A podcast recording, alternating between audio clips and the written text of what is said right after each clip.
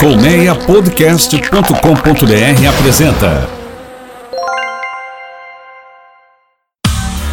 Cada palavra, uma história. Um bate-papo sobre curiosidades da língua portuguesa. Olá, eu sou Poliana Bretas e este é o Cada Palavra uma História com o professor Dionísio da Silva. Toda semana a gente traz para você uma curiosidade sobre as palavras e expressões dessa língua tão complicada que a gente fala, que é o português do Brasil. Você ouve este e outros programas do Colmeia Podcast, o rádio do seu tempo, no seu aplicativo preferido, no celular iPhone ou no Android. Se você ainda não tem um aplicativo preferido, é só entrar na loja de aplicativos, escrever podcast e escolher um da lista. E aí é só procurar o Cada Palavra uma História e assinar para não perder nenhuma atualização. E se der, faz também um comentário, uma avaliação, porque a gente quer saber o que você está achando do nosso programa. Além disso, isso ajuda outras pessoas a encontrarem o nosso podcast. O professor Dionísio da Silva já está conosco. Professor, seja muito bem-vindo. Bem-vinda você, Poliana, e bem-vindos os nossos ouvintes. É verdade. E olha, hoje o nosso programa vai tratar de algumas palavras que muita gente desconhece completamente a origem. Nós vamos começar a falar sobre anfitrião. Aliás, professor, eu adoro essa palavra porque eu adoro ser anfitriã de alguém e apresentar coisas novas para pessoas que a gente recebe. Agora, é isso mesmo o significado? De onde veio essa palavra, professor? é este mesmo significado. O anfitrião é aquele que recebe, que recebe bem, que trata bem o hóspede. O curioso para os nossos ouvintes é que anfitrião é o nome de um deus da, da mitologia uh, grega é que mesmo? para o latim. É. Ele era o anfitrião, ele ele está na mitologia como um, um, sujeito que recebe, que está na guerra, travando uma batalha com os inimigos, mas ele recebe, a mulher dele recebe em casa o Zeus, que é o mais poderoso deus egípcio, é, deus é, grego. E são tantos deuses que a gente mistura, porque na verdade eles realmente se misturaram. Ele veio para Roma e ficou Júpiter, né? Uhum. E ele, para transar com a mulher do anfitrião, que era muito bela, Alquimena, ele se transforma, é, na, ele toma a figura do marido, do anfitrião, uhum. e tem o, nessa noite ela engravida e depois então ela ganha o Hércules, uhum. é, o deus Hércules. Para disfarçar e poder entrar, ele coloca à porta um sósia do escravo, né, que vai cuidar de deixá-lo entrar. E então sósia também ganha um significado de pessoa muito parecida com outra, e anfitrião é aquele que recebe. O anfitrião verdadeiro, quando chega no outro dia, hum. é, fica puto da vida, como se pode imaginar, não é? Uhum. E sai atrás da Alquimena, que foge, e ergue, ela sobe no monte, ele faz um, um monte de madeira lá e taca fogo, daí o, o Zeus desce é, e joga uma chuva sobre o, a fogueira, apaga e explica para o anfitrião. Ele diz que então, já que ele é Deus, pode aparecer quantas vezes quiser. Aí, de quebra, a gente ainda aprendeu a origem de sósia, né, professor? Pois é, sabe é. que essa é sem querer, porque faz parte da historinha.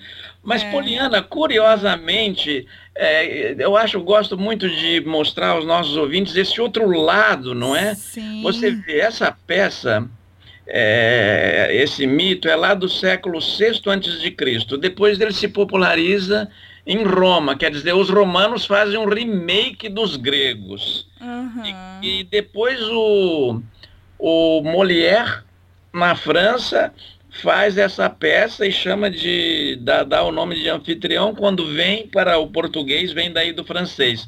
O Camões é, lusitaniza os romanos e faz os anfitriões e chama de anfitrião. E lá, inclusive, tem uma frase muito legal, né? Os portugueses são muito práticos, porque um dos personagens diz: ó, hóspede, o anfitrião pode receber bem e tal, mas hóspede tem que não pode ficar mais que três dias. porque senão já está incomodando, né? É, ele diz isso em latim uhum. e o português diz, bom, hóspede é que nem peixe, né? No terceiro dia começa a feder. É verdade.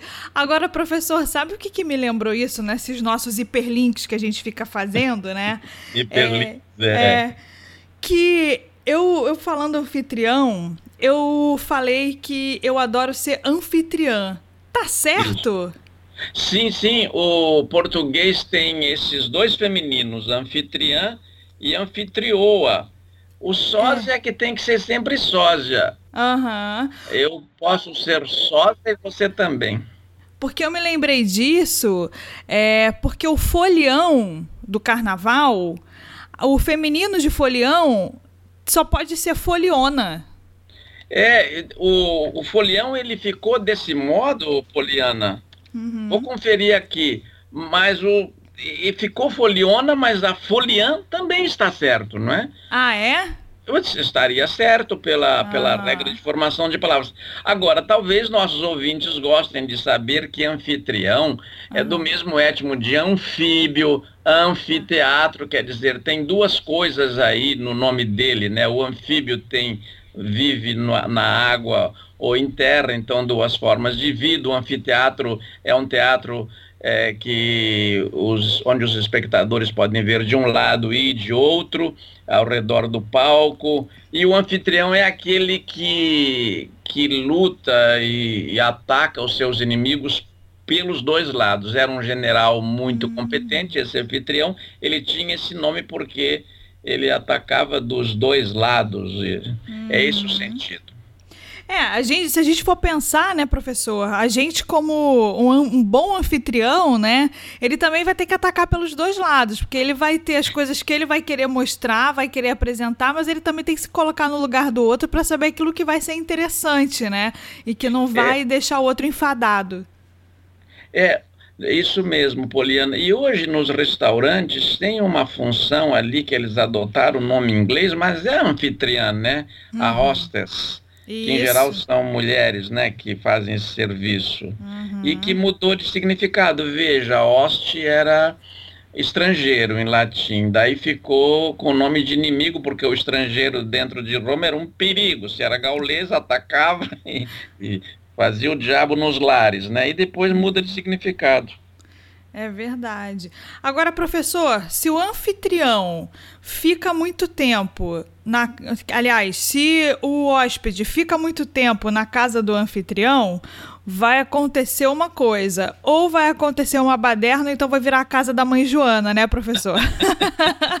é verdade, o anfitrião tem que cuidar de tudo, senão aquele ambiente que seria para mútuo prazer, para o convívio da prosa, da comida e da bebida bem acompanhados, vira uma bagunça e vira a casa da mãe Joana. Agora, Poliana, a casa da mãe Joana é uma injustiça com a coitadinha da Joana, viu? Ah, é?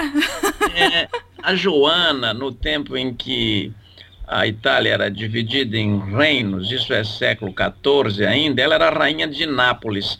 E ela chegou na cidade e viu que os prostíbulos não se diferenciavam das casas de família na, na aparência. Uhum. Então ela determinou que eles tivessem uma luz vermelha para que as pessoas bêbadas ou marinheiros ou as pessoas que chegassem não fossem entrando em qualquer casa que estivesse aberta. E eu me lembro ainda, Poliana, na minha adolescência, que as, essas casas com luzes vermelhas, eu que vinha de férias e era seminarista, eram casas perigosas, não se podia ir lá, porque era marcadinha com a luz vermelha, era uma casa de prostituição. E uhum. esta invenção é da, da mãe Joana que pôs ordem na baderna. Ah, então é o contrário praticamente, né, professor? A casa da mãe Joana era bem organizada. Aham.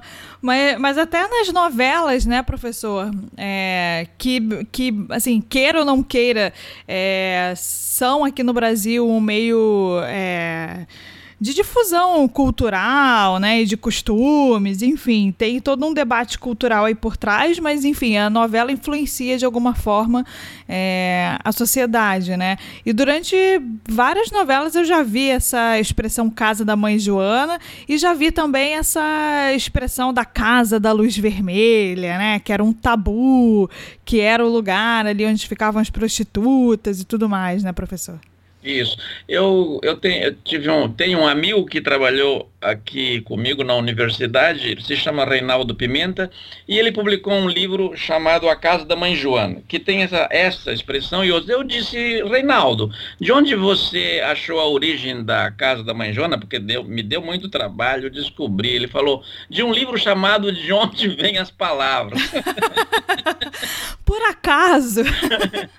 Falei, mas olha, veja só, eu chamei o meu livro De Onde Vêm as Palavras e uhum. você o chamou de A Casa da Mãe Joana, mas o seu título é muito melhor, porque ele é mais, é, é mais de acordo com o meu espírito dionisíaco, não é?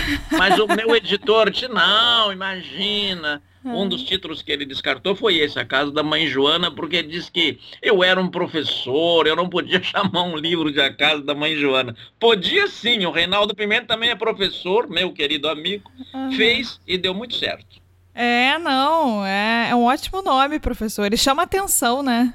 Sim, as chama expressões atenção. sempre chamam atenção. Você acabou de dizer uma coisa muito importante, Poliana. A novela e a televisão cumprem a função hoje do e o rádio, né, dos uhum. antigos viajantes que levavam as palavras para o outro lado. Hoje não precisa ir um viajante, a palavra vai sozinha. Nós falamos aqui, ela vai para todos os smartphones, computadores, etc.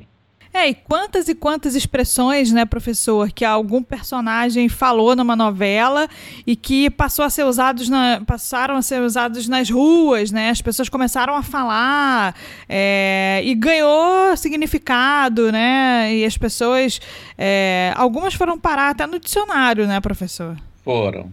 É. Estão ali. Tomara que não seja o cemitério delas, porque tem que viver, né? É, tem que viver.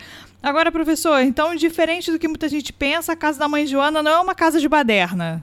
Não, a casa da mãe Joana é justamente o contrário. A casa da mãe Joana consolidou o significado de baderna, mas era uma casa de ordem. Havia ordem na bagunça. Uhum. E de onde vem essa expressão, baderna? Olha, baderna já existia no latim.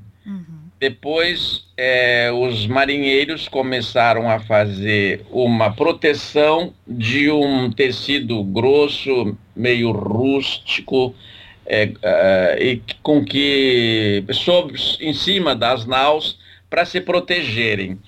É, mas aquilo nunca estava bem arrumado, havia ventania e essa coisa toda.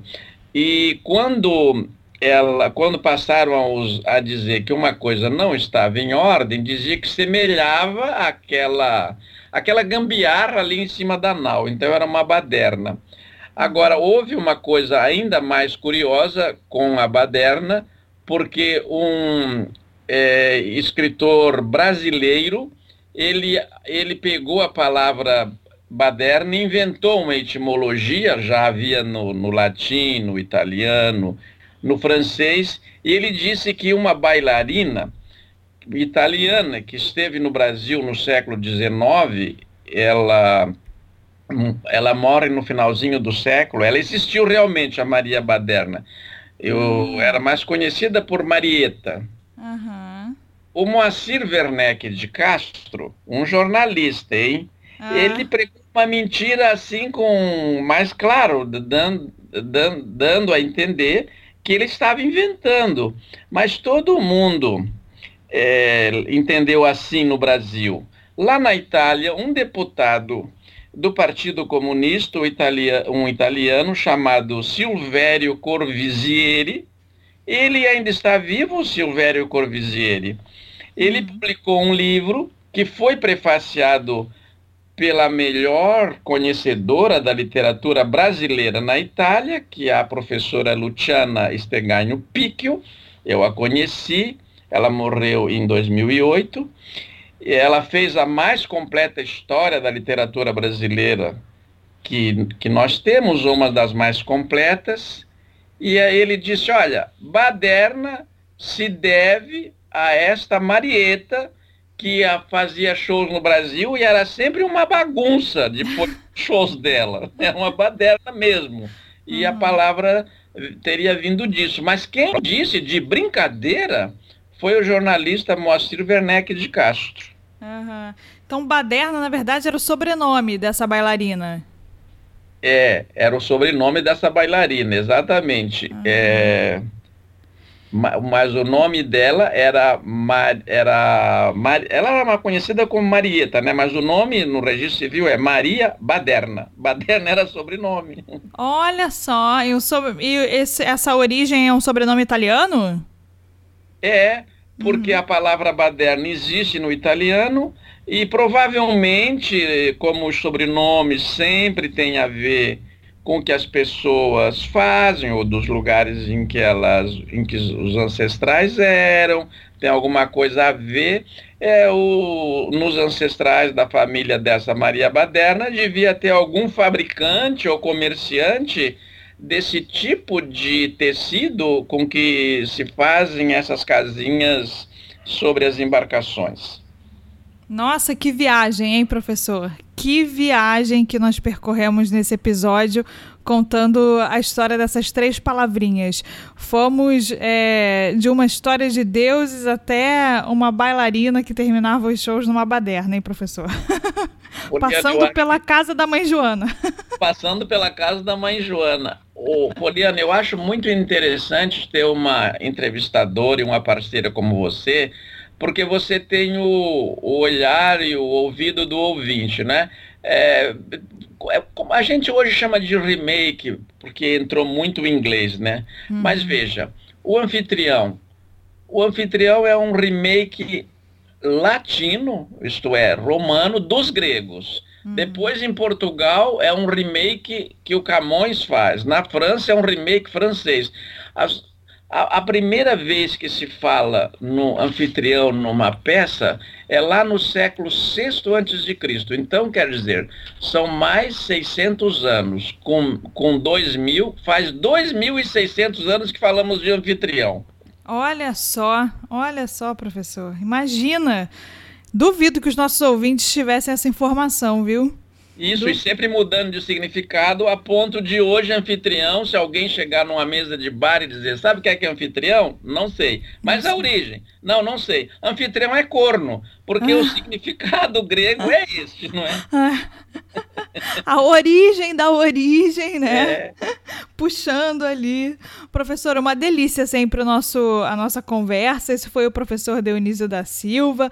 No Cada Palavra uma História, sempre uma curiosidade para palavras, expressões da nossa língua portuguesa. Professor, até o nosso próximo episódio e contando para os nossos ouvintes esse percurso, essa história por trás das palavras, professor.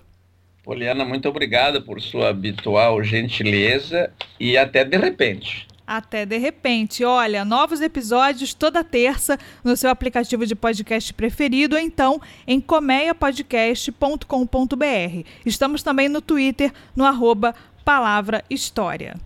E agora uma sugestão para você que gosta de cerveja. O Colmeia Podcast produz também o podcast Por Dentro da Cerveja com a jovem mestre cervejeira Carolina Barbosa. Você confere dicas para produzir em casa a sua cerveja, novidades de mercado e harmonizações Ouça e assine o Por Dentro da Cerveja em colmeiapodcast.com.br no seu aplicativo de podcast preferido. O Cada Palavra Uma História fica por aqui. Eu sou Poliana Bretas, um beijo grande e até o próximo episódio.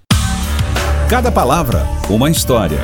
Um bate-papo sobre curiosidades da língua portuguesa.